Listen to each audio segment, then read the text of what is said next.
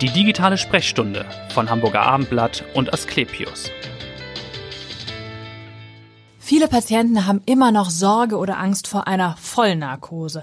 Dabei waren Narkosen noch nie so sicher wie heute. Das sagt mein Gast. Mein Name ist Vanessa Seifert und ich freue mich heute auf Dr. Sebastian Wirz. Er ist Chefarzt für Anästhesiologie, Intensiv- und Notfallmedizin sowie Schmerztherapie an der Asklepios Klinik in Barmbek. Herzlich willkommen, Herr Dr. Wirz. Schönen guten Morgen. Ja, Sie sagen, es war noch nie sicherer als heute. Sie müssen es wissen. 14.000 Narkosen machen Sie mit Ihrem Team in Barmbek jedes Jahr. Woran liegt diese Sicherheit? Was hat sich getan in den vergangenen Jahren? Na, wir haben in den letzten Jahren ja eine Entwicklung gehabt, wo sowohl die Narkosemedikamente sich weiterentwickelt hat, äh, haben, als auch natürlich die Überwachungstechnik und ähm, das, was wir heute an Technik einsetzen, so an Routine schon, äh, schafft schon so einen Sicherheitsrahmen um die Narkose, der hat sich also deutlich verändert. Und mit der Auswertung von mehr als 250.000 Narkosen pro Jahr über unsere externe Qualitätssicherung jedes Jahr in Hamburg, das ist nämlich die Gesamtzahl der Narkosen, mhm. die in Hamburg gemacht wird, ja. sehen wir auch die Ergebnisse. Und daraus können wir sagen, tatsächlich, Narkosen waren noch nie so sicher wie heute. Und trotzdem haben die Patienten wahrscheinlich vereinzelt doch noch Sorge, wenn sie kommen, wenn sie das Vorgespräch mit ihnen führen. Was sind so die häufigsten Fragen, die da auftauchen von Seiten der Patienten? Ja, das ist so eine Urangst. Das ist ja so, dass man eigentlich so seine Selbstbestimmung vorübergehend mal aufgeben muss Kontrollverlust, anderen in die ne? Hand geben muss. Ja. Und das ist was, was, äh, wenn man noch gar nicht weiß, wer ist das da eigentlich gegenüber, auch Ängste auslöst, natürlich, ja. Mhm. Nun sagen Sie ja, das Vorgespräch ist unglaublich wichtig. Auch was klären Sie da ab im Gespräch mit dem Patienten? Ja, uns ist das Vorgespräch besonders wichtig, weil ähm, grundsätzlich die Narkose ja etwas Sicheres ist und das, was äh, wir besonders gut wissen müssen dafür, sind eben besonders die Belastbarkeit des Patienten, so die körperliche Belastbarkeit, die Vorerkrankungen, die der Patient ja. hat, Medikamente, die eingenommen werden oder Allergien, die bekannt also sind. Unverträglichkeiten das, oder genau, genau Allergien. Nicht, das alles mhm. trägt ja dazu bei, dass wir dann die Narkose danach ausrichten können. Und das bestimmt nachher auch die Durchführung der Narkose. Und eine der häufigsten, am häufigsten gestellten Fragen ist aber dann wahrscheinlich doch aus Patientensicht, warum darf man vor Narkosen nicht essen und trinken?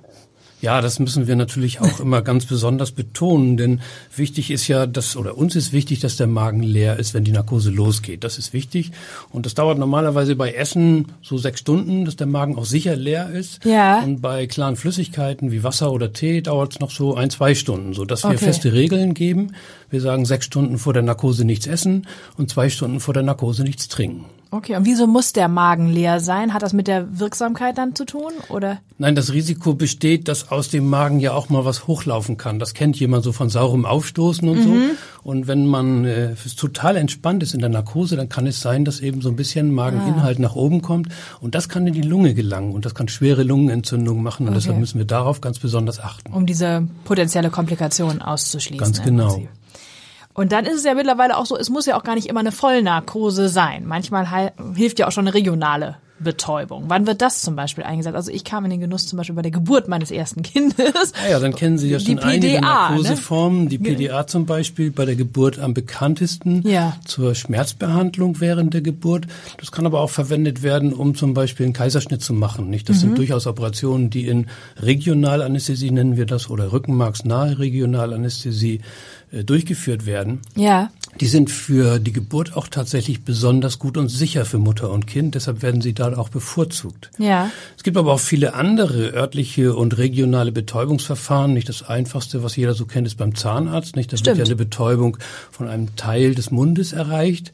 Aber wir können auch zum Beispiel Operationen am Unterarm oder am Bein oder an der Hüfte in Regionalanästhesie machen und die sind wirklich sehr gut verträglich. Und ja. äh, viele Patienten äh, freuen sich dann auch, dass sie sagen, oh, ich muss gar keine Vollnarkose ah, ja, haben, sondern ich kann auch was auswählen, was andere Narkoseformen okay. sind.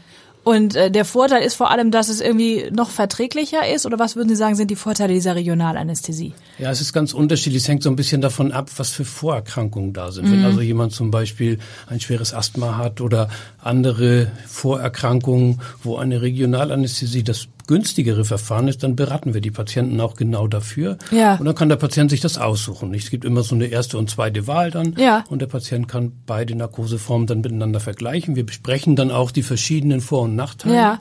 Und danach kommt es dann eben zustande. und wie wird gewählt im, in, in, im Regelfall, wenn es zur Auswahl steht? Viele Patienten neigen dann doch zur Vollnarkose, ja. weil sie möchten dann eigentlich von der Operation drumherum lieber nichts mitkriegen. Mhm. Viele wissen aber auch nicht, dass man auch bei einer Regionalanästhesie so ein bisschen was zum Schlafen dazu bekommen kann, ja. so dass man durchaus so schlummern kann während dieser Regionalanästhesie und Operation. Aber die meisten sagen dann, oder jedenfalls nein, meiner Erfahrung nach sagen viele dann doch, ich hätte gerne eine Vollnarkose und möchte schlafen. Okay. Und dann noch eine andere Sorge, Stichwort Delir fällt ja auch immer zum, zum Thema Narkose. Was ist das? Ist das noch ein Grund zur Sorge? Ja, wir kennen das in den letzten Jahren immer besser. Es ist sowas, was wir früher als äh, Verwirrtheitszustand ja. kennengelernt haben, was man in der Intensivmedizin ja auch noch viel häufiger sieht. Mhm. Das sieht man aber auch nach manchen Narkosen. Ja. Und äh, es war lange nicht ganz klar, was eigentlich so die Auslöser dafür sind. Wir wissen heute, dass es bestimmte Erkrankungen gibt, ähm, die zu einer häufigen häufigeren Verwirrung nach der Narkose führen. Parkinson, glaube ich. Ne? Parkinson wäre eine solche Erkrankung oder die Einnahme von Schlaf- und äh, Beruhigungsmitteln kann ah, ja. mal dazu, kann, da, da kann es mal dazu kommen. Mhm. Wir wissen, dass das eigentlich so in der Phase kurz nach der Narkose häufiger auftritt, aber eben rasch vorübergeht. Bei manchen dauert es ein paar Minuten. Ach so, und ja. dann haben die sich orientiert und dann ist es Und dann vorbei. ist auch wieder gut, ja. Genau, und bei mhm. anderen kann das durchaus mal etwas länger anhalten. In der Regel geht sowas vorüber. Ja. Und ist dann nach ein bis zwei Stunden auch dann vollständig weg. Und okay. deshalb überwachen wir ja auch alle Patienten im mhm. Aufwachraum nach der Narkose, um solche oder andere Nachwirkungen der Narkose gut unter Kontrolle zu haben. Wie oft kommt sowas vor? Kann man das sagen? So ein Delir? Ja, das ist durchaus selten. Ja. Also ich würde mal sagen, einmal von 100 ungefähr okay. kommt es vor. Mhm. Aber es ist wirklich selten. Es gibt dazu mittlerweile ganz gute Untersuchungen. Wir wissen auch, dass das mit dem Alter zunimmt, die Wahrscheinlichkeit, okay. mhm. ein Delir zu haben. Insofern beraten wir gerade auch unsere älteren Patienten in solchen Umgebungen. Da wissen wir ja auch, dass allein die, der Wechsel der Umgebung schon manchmal eine Verwirrtheit zu einer Desorientierung führen kann. kann ne? Ja, mhm. genau. Und das ist noch eine Frage, was ist mit Schmerzen nach einer Operation? Sie sagen ja, die muss man nicht aushalten, auch immer. Nein, da bin ich ganz sicher in dieser Vorstellung, denn ich weiß, dass die meisten Patienten, wenn sie operiert werden, ähm, ganz viel Sorge haben, dass sie hinterher Schmerzen genau. haben. Und viele kommen auf mich zu und sagen, die Operation selber habe ich gar nicht so viel Angst vor, okay. aber die Schmerzen danach möchte ich eigentlich nicht ertragen. Ja, ja. Und denen können wir eigentlich eine hohe Sicherheit geben. Wir machen heute eigentlich eine programmierte Schmerztherapie. Die beginnt schon während der Narkose, denn auch zur Narkose werden ja Schmerzmittel mitverwendet.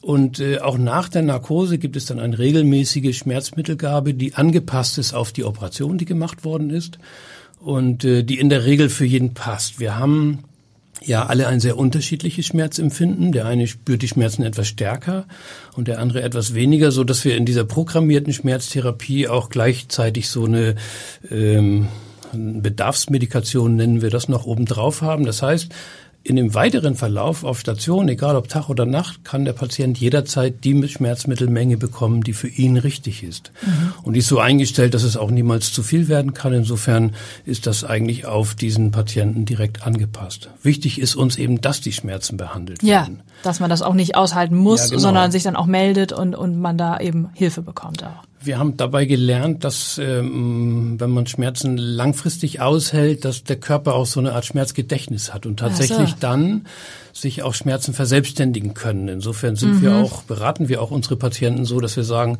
haltet die Schmerzen nicht aus, sondern nehmt ganz geordnet diese Schmerzmittel für einen vorübergehenden Zeitraum ist das auch ungefährlich. Viele mhm. haben Sorge, dass sie sagen, so viele Medikamente für meinen Körper vielleicht gar nicht so gut. Ja. Aber für einen vorübergehenden Zeitraum und nach Operationen sind Schmerzmittel ja in der Regel nach einer, manchmal nach zwei Wochen nicht mehr erforderlich. Und insofern ist das ein Zeitraum, der sicher ist und der auch gut benutzt werden ja. kann.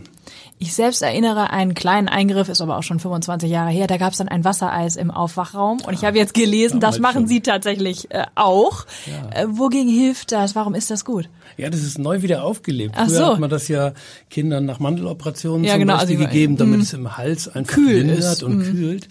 Heute wissen wir aus guten Untersuchungen, dass es auch noch viel weitere Wirkungen hat, dass es nämlich auch gegen Übelkeit helfen ja. kann, dass es ein annehmliches Gefühl macht nach mhm. der Narkose, wenn man so wieder zu sich gekommen ist. Und deshalb haben wir einfach regelmäßig angefangen im Aufwachraum. Da haben wir so Wassereis mit so verschiedenen Geschmacksrichtungen. Sie haben gerade so eine Eistafel oder was genau, im Barmenbus ist. kann man sich dann tatsächlich so ein Eis zum Lutschen nehmen. Ja. Und Das tut auch wirklich gut. Denn wir wissen ja, dass äh, immer noch Narkosen und manchmal Übelkeit danach auftreten kann. Mhm.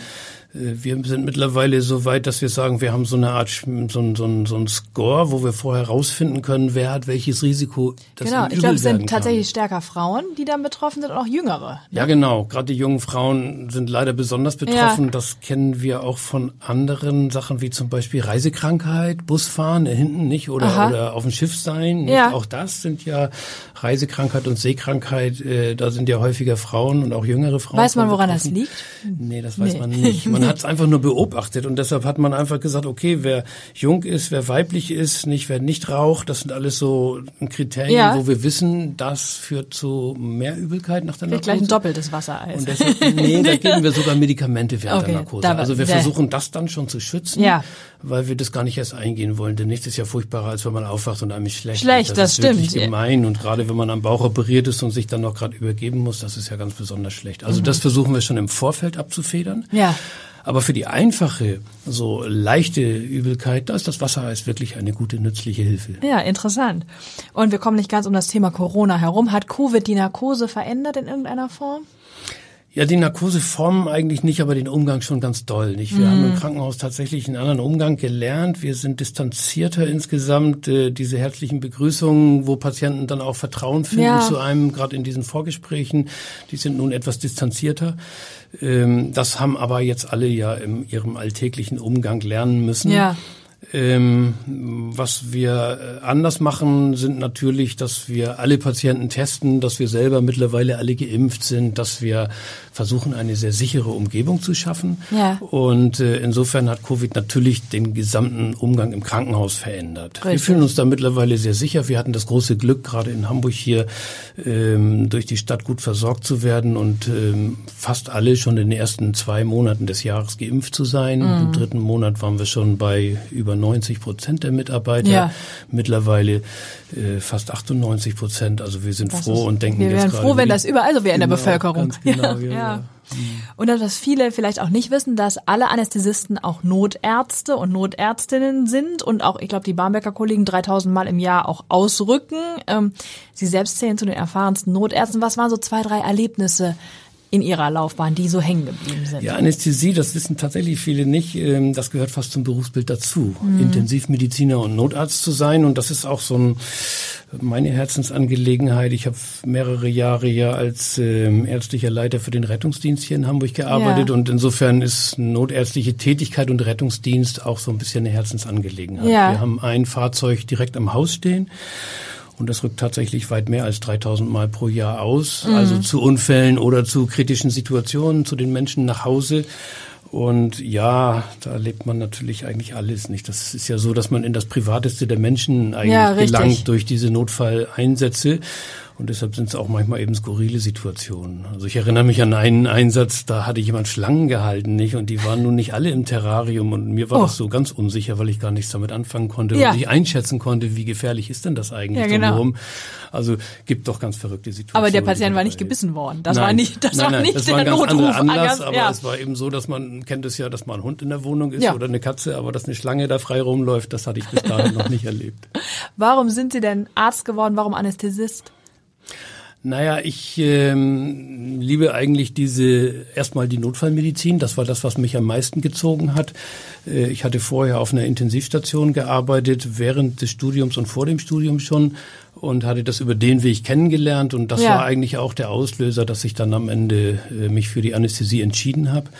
Und Notfallmedizin am stärksten, weil man da eigentlich auch ziemlich schnell erkennt, äh, was man bewirken kann. Ja. Nicht, das geht ja rasant und ähm, gerade in diesen kritischen Situationen richtig zu entscheiden und eben auch die Dinge aufs rechte Gleis zu bringen. Und den Erfolg dann auch sofort zu sehen, ne? nicht genau. über eine monatelange richtig. Begleitung oder mhm. Therapie.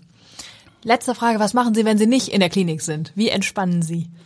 Ach, ich gehe unglaublich gern segeln. Ja. Wasser ist sozusagen meine Nähe. Das hat mich auch die ganze Zeit hier in Norddeutschland gehalten. Ich bin ja beruflich mein ganzes Berufsleben lang hier in Norddeutschland ja. gewesen und viele Dinge in Hamburg und Umgebung gemacht. Ost- und Nordsee sind so meine Traumreviere. Okay. Oder eben aufs Fahrrad und an der Küste entlang. Also das sind so meine liebsten Beschäftigungen neben dem Beruf. Ja, vielen Dank, Herr Dr. Wirz. War schön, dass Sie so gut aufgeklärt haben und keiner mehr Angst haben muss vor der Vollnarkose. Vielen, vielen Dank und hören Sie gerne wieder rein in die nächste digitale Sprechstunde. Dankeschön. Ich danke Ihnen.